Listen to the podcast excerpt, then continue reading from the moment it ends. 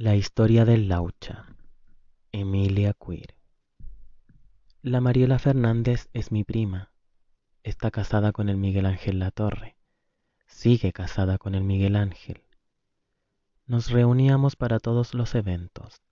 Cumpleaños, bautizos, fiestas patrias, navidades, años nuevos.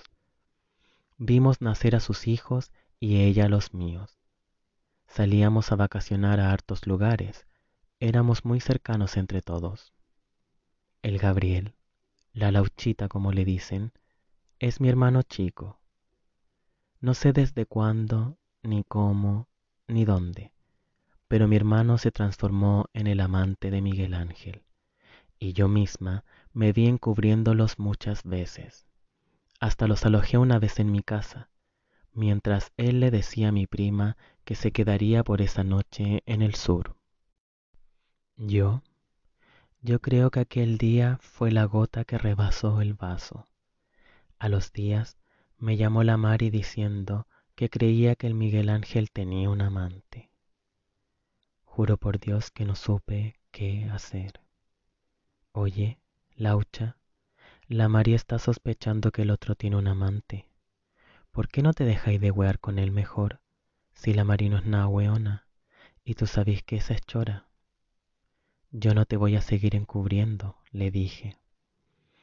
Pero si yo no lo busco, me respondió, es él el que me busca a mí. Creo que el Gabriel le dijo que se separara de mi prima, no para quedarse con él, sino para que dejara de engañar a su esposa. Un día, y por esas cosas que tiene el destino y la vida, la Mari llegó temprano a su casa. Cuando entró, escuchó música desde su habitación y entendió al tiro lo que estaba ocurriendo. Me da la impresión que la Mari estaba consciente de lo que se iba a topar ese día. Caminó hacia la pieza mientras craneaba maliciosamente una venganza. Así te quería pillar, chuche tu y abrió la puerta de un empujón.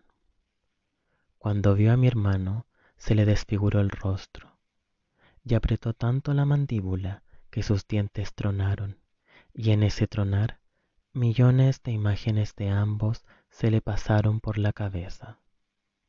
Mientras mi hermano intentaba escapar, la Mariela abrió una botella de ácido que tenía en su baño y que ya antes había pensado usarla en este mismo contexto. Se la lanzó a mi hermano en la cara y creo que a ella le cayó en el brazo. Nunca más la volvimos a ver. La familia se destruyó y se dividió. Todos apoyaron a mi prima. Dejaron a mi madre y a nosotros de lado.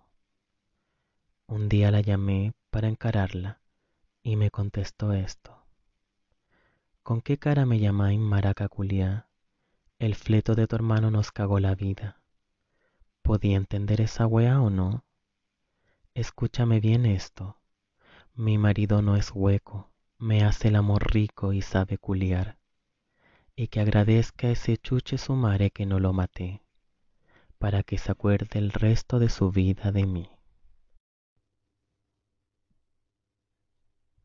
Qué doloroso debe ser recibir en la piel de tu rostro una gran cantidad de ácido, pero más doloroso debe ser mentirte a ti misma luego de encontrar a tu esposo engañándote con alguien del mismo sexo.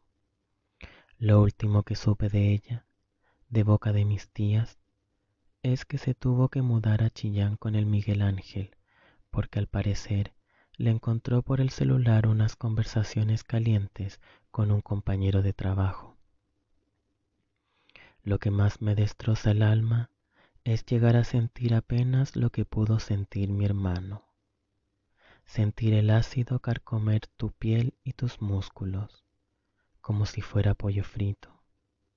Hace unas semanas atrás, sin querer queriendo, y mientras cocinaba, me quemé los dedos con aceite hirviendo. Dios mío. Y me hizo pensar en qué tan grande fue ese dolor para mi hermano. Y me destrozó el alma. ¿por qué ocurren este tipo de cosas? Y mi hermano, destrozado, había logrado entrar a la Escuela de Derecho de la Universidad de Chile, luego de dos años de intentarlo. Entre lo que queda de la familia, lo hemos ayudado a reconstruirse. Las cirugías lo han ayudado también, pero con eso no basta para devolverle la dignidad a un ser humano. Mi hermano ya no va a volver a ser el mismo, nunca más, y la familia de mi prima tampoco. Mariela cargará sobre sus hombros el rostro de mi hermano hasta el día de su muerte, o hasta que el karma toque su puerta. ¿Crees en el karma, verdad, Mariela?